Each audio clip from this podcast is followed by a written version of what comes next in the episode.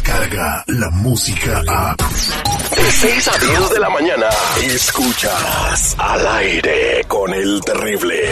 Las notas más relevantes, locales, nacionales e internacionales. Entérate de lo que pasa en tu comunidad. Al aire con el terrible. Estamos de regreso al aire con el terrible al millón y pasadito. Vamos a saludar a como se merece la voz en la noticia, en Lil García. ¿Cómo estás, en Lil? Terrible seguridad estudio, ¿qué tal? Muy buenos días. Pues como siempre, ya estamos aquí listos como bateadores emergentes, como todo el tiempo. Feliz de estar, de estar contigo esta mañanita. Y pues sí, terrible, como te comentaba, tenemos de todo como en botica. Eh, lo primero que quiero comentarte, fíjate que se dio a conocer durante este fin de semana que una inmigrante salvadoreña, a ver, te lo quiero comentar nada más, a ver tú qué piensas. Una inmigrante salvadoreña con ocho meses y medio de embarazo y también su abogada, fíjate que denunciaron que los agentes de la patrulla fronteriza la llevaron a un hospital donde le dieron un medicamento para detener sus contracciones, Terry, porque estaba a punto de tener a su bebé. Acto seguido, la enviaron a esperar al lado mexicano de la frontera, amparados obviamente por la política permanecer en México. ¿Cómo la ves? Para que su bebé no fuera estadounidense, la sacaron a México, pero antes le retuvieron los síntomas del embarazo. ¡Qué poca madre! Poniendo en riesgo la vida de la mamá y del bebé, ¿no? Eh, Definitivamente. Estas órdenes no son de porque se le ocurrió a alguien ahí en el centro de migratorio. Estas órdenes vienen de arriba.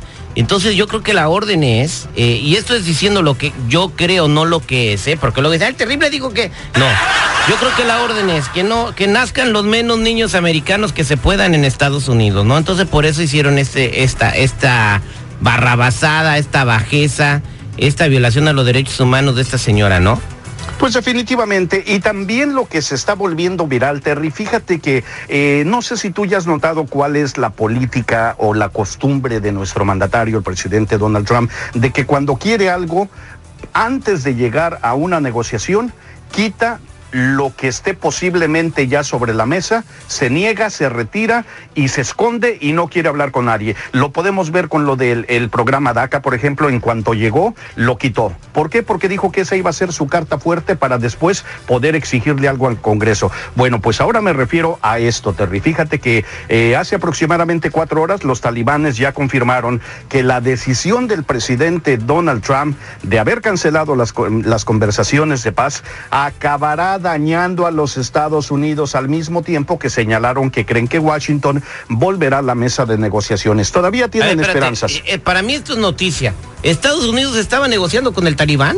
Sí, Sí, estaba para con que un hubiera grupo ya paz. Con un grupo terrorista extremista. Estados Unidos estaba negociando con un grupo terrorista. Wow, para mí esa es la noticia, ¿eh? Definitivamente, porque acuérdate que siempre se ha dicho que Estados Unidos definitivamente no negocia con terroristas, pero en esta ocasión habían hecho una excepción. Ahora, ¿por qué fue que el, el presidente Donald Trump se retiró? Bueno, pues eh, hay que recordar que hubo un ataque donde desafortunadamente, un ataque terrorista ya a, a una, a, a una patrulla que andaba circulando, que andaba vigilando, donde desafortunadamente murieron dos soldados norteamericanos. Pero al mismo tiempo, los talibanes están diciendo que la credibilidad del presidente Donald Trump se verá perjudicada, ya está perjudicada. Su postura antipaz será más visible para el mundo, ya está siendo eh, visible al mundo de que el presidente Donald Trump no está a favor de, de estar bien con todos sus vecinos. Sus pérdidas humanas es lo que ellos dicen y las pérdidas financieras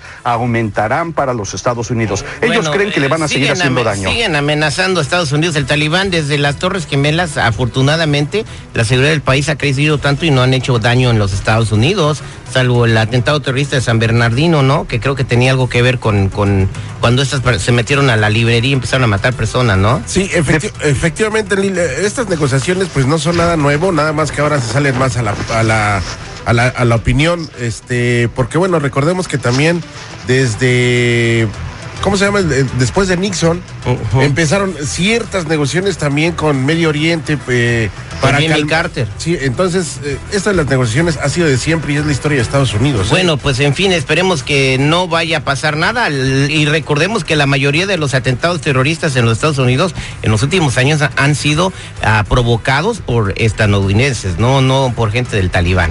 Bueno, ¿qué más tienes en tu morral de noticias el día de hoy en Lille? Bueno, pues te comento, Terry, fíjate que el secretario de Hacienda, el señor Arturo Herrera, me refiero al país azteca, México, eh, finalmente entregó el paquete económico para el presupuesto del 2020 al Congreso y donde el presidente Andrés Manuel López cabecita de algodón a sus órdenes, jefe, lo que usted decida, lo que usted mande, estamos para servirle, eh, propone subirse el sueldo, Terry, para el próximo año. El presidente busca tener con esto un sueldo base, fíjate bien, de 44.897 7 pesos. 44 mil, o sea, como dos mil dólares al mes. No, no, no. Eh, yo pienso que es un poquito más, ¿no? Como 18 mil dólares al mes, más o ah, menos. Y el pueblo pobre que siga. Oye, qué, qué barbaridad. Pero mira, bueno, aquí estamos, tenemos lo que dijo el presidente, ¿no? Acerca de, este, antes de, de que se quiera subir el suelo. No es para presumir, pero soy un hombre de palabra. Ya no hay sueldos de 700 mil pesos mensuales. Ya no hay pensión millonarias para los expresidentes. Ya no me cuidan 8 mil elementos del Estado Mayor Presidencial. Ya no hay avión presidencial. Ya no hay atención médica privada para los altos funcionarios públicos que se hacían hasta cirugía plástica, hasta se estiraban a costillas del erario. Los compromisos se cumplen. Primer informe. Gobierno de Ah, Ahí México. está cumpliendo el No es para compromiso. presumir, pero soy un hombre de palabra. Ya pues, ya, ya nos dijiste. Oye, pero aquí hay que tomar en cuenta algo, Terry. Él no está diciendo mentiras.